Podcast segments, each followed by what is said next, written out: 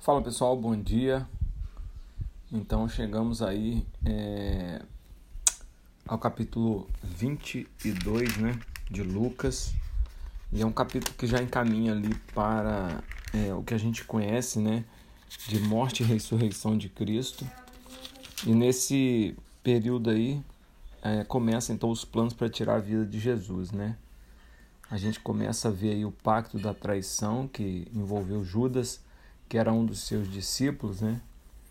E logo no capítulo, no versículo 7 do capítulo 22, começa a, os discípulos começam a preparar a Páscoa. E dentro da, do contexto né, de última Páscoa, a partir do versículo é, 14, Jesus senta à mesa né, com os apóstolos e diz: Tenho desejado ansiosamente comer, comer convosco. É, pois vos digo que nunca mais a comerei, né? Então Jesus estava começando a, a, a dizer para eles, né?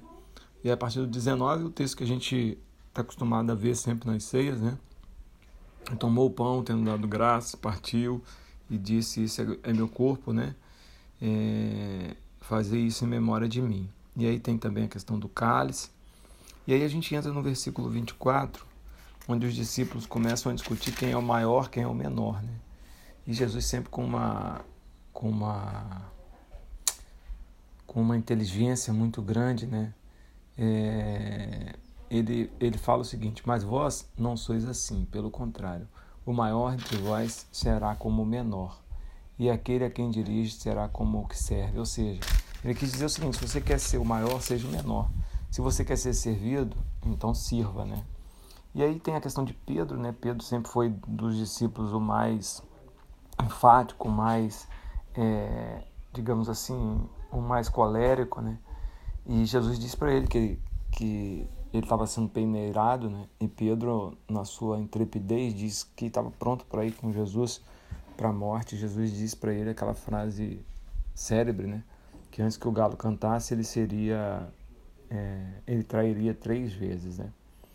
Bom, e aí Jesus entra então, a partir do versículo 39, no que a gente chama aí de é, caminhada final, né, para a sua morte e depois a caminhada inicial de uma nova vida de ressurreição, de Jesus ressurreto, né, provando que ele era Deus e não apenas um homem. E Jesus então vai para o Getsemane, como ele sempre fazia, ele orava e temos aí a passagem interessante, né, é, do sono, né? E olha só, Jesus chamou eles para orar e eles foram dormir. Então eles substituíram o sono pela oração. E na nossa vida espiritual muitas vezes a gente faz isso, né?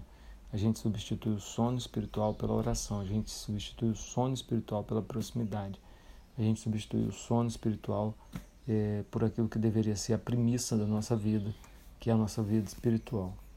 E aí tem Jesus no Getsemane, é, Jesus é preso, né, como a gente já conhece, e acontece a partir do versículo 54 a traição de Pedro, né, onde Pedro três vezes é, nega a Jesus. A partir do versículo 63 a gente vê os soldados zombando de Jesus, né, os soldados é, tripudiando em cima dele. E Jesus é levado a Pilatos no capítulo 23 e Pilatos então faz aquele gesto é, interessante né, de, de lavar as mãos. E eu acho muito interessante essa parte inicial aqui do 23. Ó, e ali passaram a acusá-lo, dizendo: Encontramos este homem pervertendo a nossa nação, vedando pagar tributo a César e afirmando ser o Cristo, o Rei. Então lhe perguntou Pilato: És tu o Rei dos Judeus? Olha o que Jesus diz, cara. Respondeu Jesus: Tu dizes, né? É, então Jesus era muito inteligente. Jesus não disse nem que era e nem que não era. Jesus apenas disse: Você que está dizendo isso, né? E aí Jesus vai a Herodes, Herodes depois manda Jesus de novo a Pilatos. E a partir do versículo 27, começa então o caminho ao Calvário e a gente tem aqui os relatos, né? E seguia a numerosa multidão do povo e também mulheres que batiam no peito e lamentavam. Porém, Jesus, voltando para elas, disse: Filhas de Jerusalém, não choreis por mim, chorai antes por vós mesmos e por vossos filhos, porque dias virão em que se dirá: Bem-aventuradas estéreis, que não geraram e nem amamentaram. Né? Jesus está falando do, do, final dos tempos, do que os dias ficaram difíceis, né? E, e aí então a gente vê o relato da crucificação, é, a gente vê a zombaria em relação a Jesus, no versículo 37, né, tem também aqui, ó, se tu és o rei dos judeus, salva-te a ti mesmo, né? E também sobre ele estava uma epígrafe, este é o rei dos judeus. Então a gente vê a zombaria. A partir do versículo 44, a gente tem a morte de Jesus, o sepultamento de Jesus no 50, mas o melhor de tudo é que no, no capítulo 24 a gente tem a ressurreição de Jesus, né? E logo quando Jesus é, ressurge, ele começa a aparecer às pessoas e a partir do versículo 13 a gente vê os discípulos encontrando com ele no caminho de Emaús, né? Então Jesus, aí a gente tem aqui, naquele mesmo dia, dois desses estavam a caminho para uma aldeia chamada Emaús, diante de Jerusalém, e iam conversando a respeito de todas as coisas sucedidas. E aconteceu que, enquanto conversavam e discutiam, o próprio Jesus se aproximou e ia com eles. Né? Então Jesus lhe perguntou: Que é isso que vos preocupa de que ides tratar à medida que caminhais?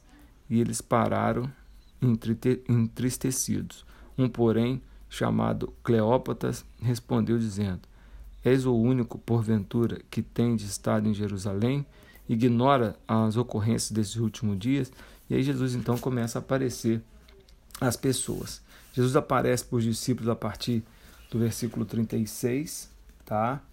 É, Jesus, no capítulo 44, explica as Escrituras e a partir do versículo 50 do capítulo 24, a gente vê a ascensão de Jesus. Né? Então o levou para Betânia e, erguendo as mãos, os abençoou. E aconteceu que, enquanto os abençoava, ia se retirando deles, sendo elevado para o céu.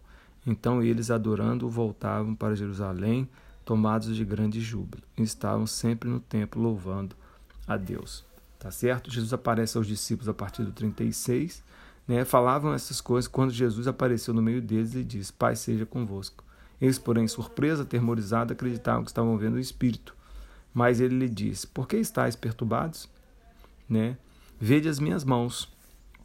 E aí Jesus então mostra as mãos e Jesus então acaba ceando é, e comendo com eles, tá certo? Então aqui a gente termina o versículo, o capítulo de Lucas. É, o próximo áudio a gente já vai entrar no capítulo de João e tenho certeza que o capítulo de João vai trazer diversos insights e aprendizados para todos nós, tá bom? Um abraço, Deus te abençoe.